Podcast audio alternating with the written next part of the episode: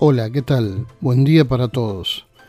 Quisiera compartir en este día la lectura del Evangelio según San Mateo, capítulo 5, versículos 21 al 37, y nos dice así, Ustedes han oído que se dijo a sus antepasados, no mates, y todo el que mate quedará sujeto al juicio del tribunal. Pero yo les digo que todo el que se enoje con su hermano quedará sujeto al juicio del tribunal. Es más, cualquiera que insulte a su hermano quedará sujeto al juicio del consejo, y cualquiera que lo maldiga quedará sujeto al fuego del infierno. Por lo tanto, si estás presentando tu ofrenda en el altar y allí recuerdas que tu hermano tiene algo contra ti, deja tu ofrenda allí delante del altar, ve primero y reconcíliate con tu hermano, luego vuelve y presenta tu ofrenda. Si tu adversario te va a denunciar, llega a un acuerdo con él lo más pronto posible. Hazlo mientras vayan de camino al juzgado, no sea que te entregue al juez y el juez al guardia y te echen en la cárcel. Te aseguro que no saldrás de allí hasta que pagues el último centavo. Ustedes han oído que se dijo no cometas adulterio, pero yo les digo que cualquiera que mira a una mujer y la codicia ya ha cometido adulterio con ella en el corazón. Por tanto, si tu ojo derecho te hace pecar, sácatelo y tíralo. Más te vale perder una sola parte de tu cuerpo y no que todo él sea arrojado al infierno. Y si tu mano derecha te hace pecar, córtatela y arrójala. Más te vale perder una sola parte de tu cuerpo y no que todo él se vaya al infierno. Se ha dicho, el que repudia a su esposa debe darle un certificado de divorcio, pero yo les digo que, excepto en caso de inmoralidad sexual, todo el que se divorcia de su esposa la induce a cometer adulterio, y el que se casa con la divorciada comete adulterio también. También han oído que se dijo a sus antepasados, no faltes a tu juramento, sino cumple con tus promesas al Señor. Pero yo les digo, no juren de ningún modo, ni por el cielo, porque es el trono de Dios, ni por la tierra, porque es el estrado de sus pies, ni por Jerusalén, porque es la ciudad del gran rey. Tampoco jures por tu cabeza, porque no puedes hacer que ni un solo de tus cabellos se vuelva blanco o negro. Cuando ustedes digan sí, que sea realmente sí, y cuando digan no, que sea no. Cualquier cosa además proviene del maligno. Nos estamos aproximando al final de la época de la Epifanía. Durante todo este tiempo hemos tocado el tema de la manifestación de Dios de forma sobrenatural en la vida de la gente. Hoy Dios se manifiesta por medio de su palabra con partes del Sermón del Monte. Esta palabra de Dios nos confiere vida. En tanto más nos acercamos a Dios y al cumplimiento de su palabra, más vida tenemos y no se trata solo de vida física, sino de vida espiritual. De la misma manera que Jesús nos dice en Juan 10:10, yo he venido para que tengan vida y la tengan en abundancia. Los mandatos de Dios tienen por intención generar vida en todos los sentidos. Son parámetros hacia los cuales somos invitados a apuntar y a construir nuestra vida. Los parámetros de Dios de la lectura para hoy parecen ser muy difíciles de cumplir, porque somos seres humanos. Algunos de nosotros somos más fuertes en cumplir ciertos mandamientos y en otros somos muy débiles. No obstante eso, somos desafiados a fijar nuestra meta en las promesas de Dios. Esto me recuerda de alguna manera al sistema escolar. Para algunos de nosotros siempre nos han gustado más algunas materias que otras, o tenemos aptitudes para cumplimentar algunas tareas, pero no otras. En otras fallamos. Fallamos porque no tenemos aptitudes o capacidades innatas, o porque simplemente no nos gusta. Así los hay aquellos que son buenos para las matemáticas, por ejemplo, pero no son buenos para historia, o no son buenos para el arte, otros son buenos para la música, pero no son buenos para las ciencias, etc. A veces me parece que cumplir con estas leyes de Dios que leemos hoy es como alcanzar la nota máxima en una escuela, por ejemplo, un 10. Aunque mucho más difícil, porque nadie podrá nunca alcanzar un 10. El único que pudo fue Jesucristo. Por tanto, no estoy menospreciando los mandatos de Dios, sino simplemente diciendo que ninguno de nosotros podrá cumplirlos a la perfección y a cada uno de ellos.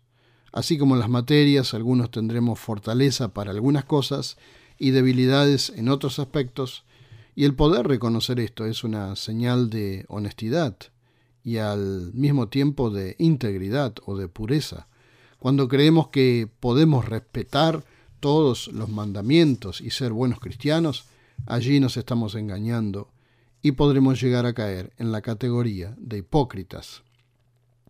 El primer ingrediente que nos pide Dios hacia el camino para poder cumplir con sus mandamientos es ser honesto delante de Él y confesar nuestros pecados y decirle con sinceridad, puedo cumplir algunos mandamientos, pero soy débil en estos otros.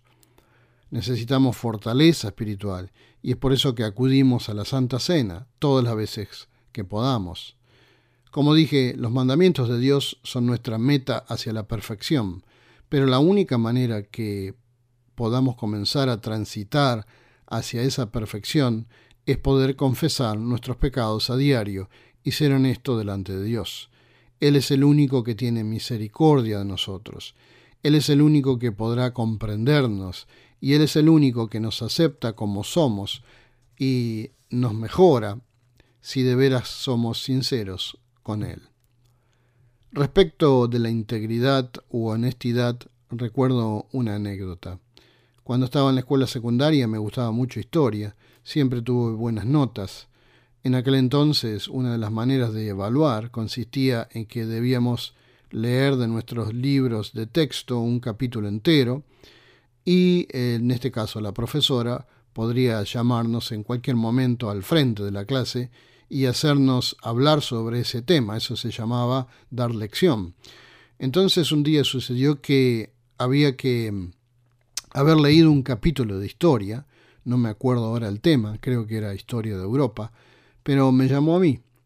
Y la forma de examen era alumno pasa al frente y hábleme sobre el tema.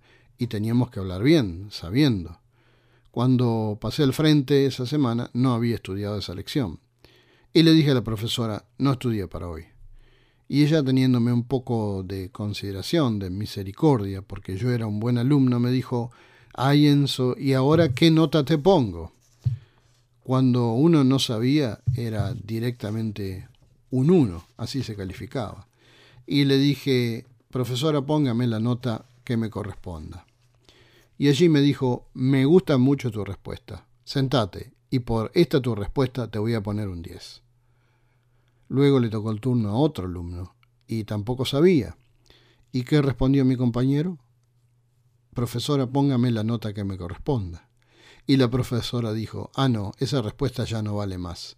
Siéntese tiene un 1. Y allí aprendí que uno debe ser siempre honesto, aunque haya errado. Dios nos trata de la misma manera que esa profesora. Él sabe que no podemos cumplir a la perfección sus mandatos, que no tienen otro objeto que de darnos vida y mejorarnos la existencia. Pero Él ante todo quiere nuestra entrega a Él, quiere que le digamos que lo amamos a Él y que haremos todo lo posible para seguir sus mandatos. Él nos entenderá, nos corregirá en la vida, nos podrá cambiar la vida y hasta nos restaurará, aunque hayamos fallado o estemos fallado actualmente. Pero ante nada Él quiere que seamos honestos y quiere, a pesar de nuestras fallas, que le sigamos reverenciando y dependamos completamente de Él. Si bien en nuestra vida cristiana jamás podremos obtener un 10 por cumplir sus mandamientos, sucederá que por ser honestos, Él nos perdona y nos regala un 10, porque Dios es un Dios amoroso y sabe que lo que Él nos pone como mandatos, lo único que procuran es traernos vida y vida en abundancia. Y leemos también para hoy, por lo tanto, si estás presentando tu ofrenda en el altar, y allí recuerdas que tu hermano tiene algo contra ti, deja tu ofrenda allí delante del altar, ve primero y reconcíliate con tu hermano, luego vuelve y presenta tu ofrenda. Este es uno de los mandatos que hoy no quisiera olvidar, que está íntimamente relacionado con todos los demás de esta sección y que mm, pueden traer vida a cualquier comunidad cristiana. Y se trata del perdón. Todos sabemos lo que es perdonar. He escuchado muchas veces gente que dice, yo perdono pero no olvido. No sé a qué se refieren con esta frase, si es que las cosas que les han ofendido cuestan mucho olvidarse o si hay una intención de seguir enemistados.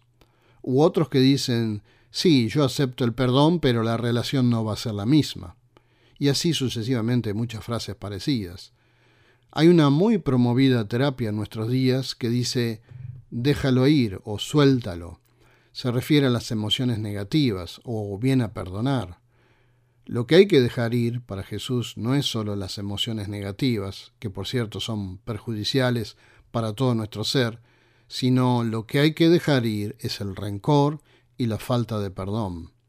Uno no perdona cuando lo siente, como a veces he escuchado decir, o es el momento apropiado. Perdonar es una decisión, es un acto de la voluntad. Un versículo en la Biblia también dice, si se enojan, no pequen, no permitan que el enojo les dure hasta la puesta del sol. ¿Qué quiere decir esto? Que nuestro enojo no debe durar más de un día, que en ese día debemos buscar perdonar o bien pedir perdón, porque el tiempo pasa y es más difícil. Ese es uno de los secretos para tener una buena salud, no solo en lo personal, sino en lo comunitario, en cada iglesia, y evita muchos conflictos y divisiones. El perdón cura el cuerpo, eso lo sabemos, las emociones. Pero no se trata solo de pedir perdón. A veces seremos desafiados a aceptar a los que nos vienen a pedir perdón. El perdón sana el cuerpo, la mente, el espíritu de la persona, y de la misma manera sana las iglesias. Donde no hay perdón, el espíritu se espanta como una paloma. Cuando hay perdón, en una iglesia, entre los hermanos y hermanas, allí aparece automáticamente la presencia del Espíritu Santo, es decir, allí habita Dios y se posa el Espíritu Santo de la misma manera como si fuera una paloma. Pidámosle a nuestro Señor que, así como nos da sus leyes, que son para nuestro propio beneficio, nos dé también la fortaleza para vivirlas en nuestras vidas y por supuesto su misericordia cuando no podamos cumplirlas. Amén. Les deseo una semana bendecida.